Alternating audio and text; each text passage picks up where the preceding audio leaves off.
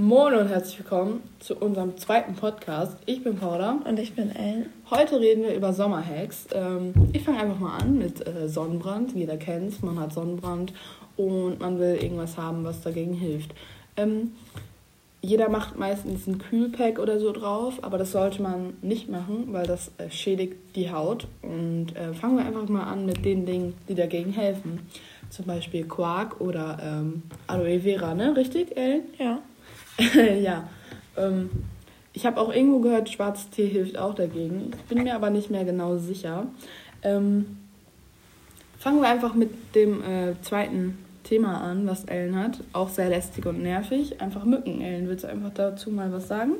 Also gegen Mückenstich hilft eine frisch aufgeschnittene Zwiebel, die man an den Mückenstich legt. Oder man kann mit dem Saft der Aloe Vera Pflanze einreiben. Das hilft auf jeden Fall gegen das Jucken.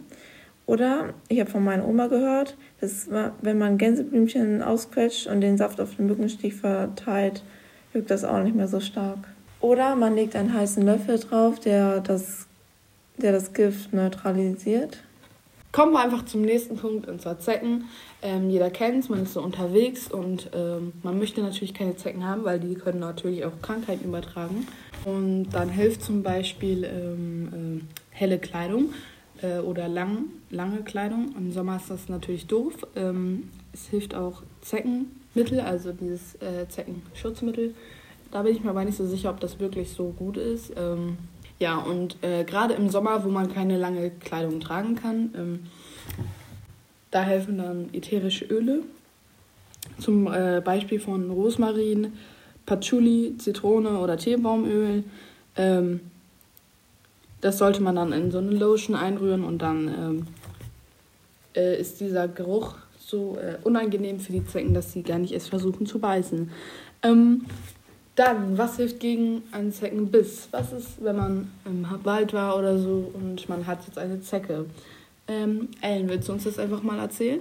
Also sollte man jetzt gerade so spazieren gehen im Wald und man sieht eine Zecke auf dem Bein hochkrabbeln, dann könnte man die noch schnell wegscheuchen. Aber wenn die sich schon ein bisschen eingebissen hat in der Haut, könnte man schnell zur, zur Pinzette greifen.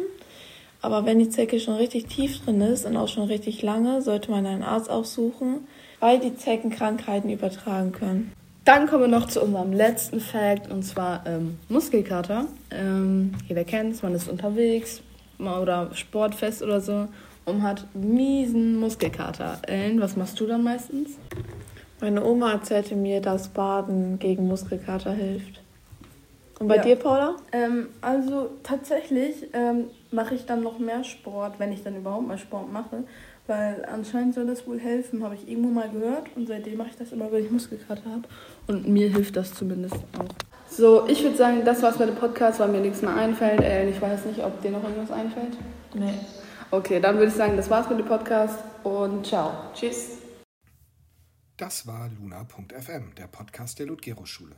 Abonniert uns jetzt auf Spotify, Apple Podcast oder Google Podcast, damit ihr keine Folge verpasst und lasst bei der Gelegenheit auch gerne eine 5-Sterne-Bewertung da. Wir würden uns freuen.